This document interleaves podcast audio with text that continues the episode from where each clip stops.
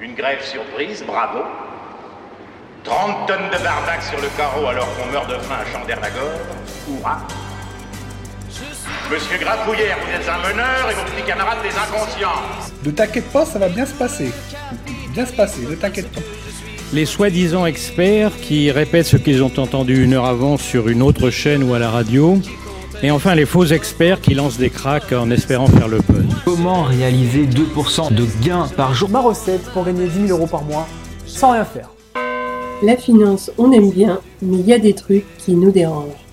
Bonjour Amandine. Bonjour Jean-Christophe. Alors aujourd'hui, ton thème de prédilection, et Dieu sait qu'il est complexe Amandine, bravo, c'est le prix du service rendu. Quand tu m'en as parlé, j'ai d'abord pensé à cette phrase. La valeur d'un bien, bah, c'est le prix que tu es prêt à y mettre.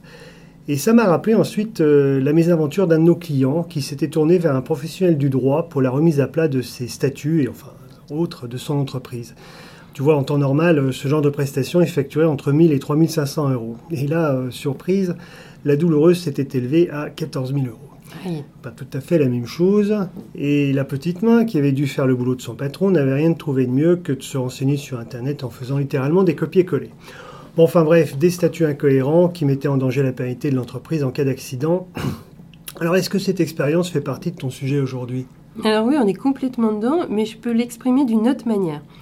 En France, les personnes n'ont aucun problème à régler des honoraires à un expert comptable, un notaire ou un avocat, car ces professions sont bien identifiées. Et même si tu seras d'accord avec moi, le prix pratiqué par certains est parfois totalement Ouais, disproportionné. c'est rien de le dire. De l'autre, tu as des professionnels de la gestion de patrimoine, alors qui, un, est une profession encore complètement méconnue car nous n'avons pas de représentation efficace, et deux, quand tu passes la porte de certains cabinets, tu as l'impression de rentrer dans un magasin sans produit et sans prix. Finalement, tu ne sais pas ce que tu y achètes, à quel coût. Oui, enfin, heureusement, tu as de la lumière. Euh, Oui. Alors, dans le nôtre, nous avons bien identifié ce que nous proposions la gestion de l'épargne, les bilans retraite, les audits patrimoniaux. Ce qui implique d'ailleurs d'autres corps de métier que nous sollicitons parfois, tels que les avocats, notaires ou experts comptables. Mais tu imagines bien que ce n'est pas gratuit.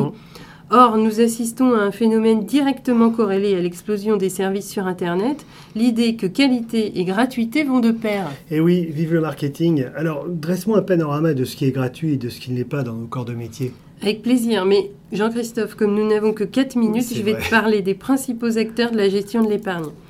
Tu as d'abord les banques généralistes. Alors là, tu n'as pas d'honoraires, mais en contrepartie d'une absence de service. Tout le monde s'en est aperçu. Tu as par contre des frais qu'on peut qualifier de prohibitifs. Ce modèle, il est en fin de vie et il ne perdure que grâce à la force du réseau de ces établissements et du cash dont il dispose encore. Tu as ensuite les nouveaux arrivants, ce qu'on appelle dans notre jargon les fintech, dont le modèle est l'exact opposé de la gestion bancaire. D'ailleurs, pour beaucoup d'entre elles, la seule obsession, c'est de se faire racheter par ces mêmes Oui. banques. Alors là, tu as la gratuité à presque tous les niveaux.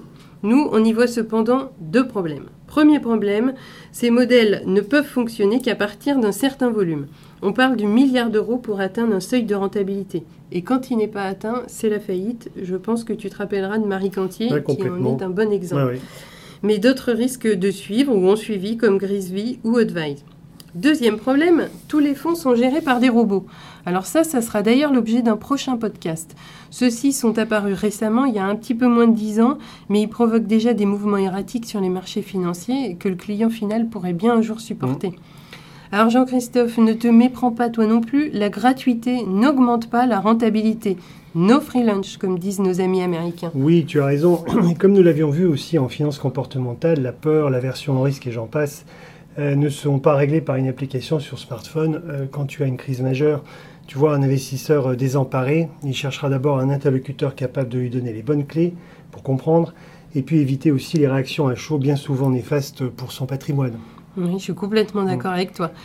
Enfin, pour finir mon propos, il reste les conseillers en gestion de patrimoine. Alors c'est vrai, ils ont chacun leurs prestations et leur propre grille d'honoraires, ce qui rend difficile toute comparaison. Mais ce que je peux te dire, en revanche, c'est que l'ensemble des cabinets sérieux placent l'humain au cœur de leur modèle. Ok Amandine, mais enfin c'est quand même très compliqué de choisir entre ces différents acteurs.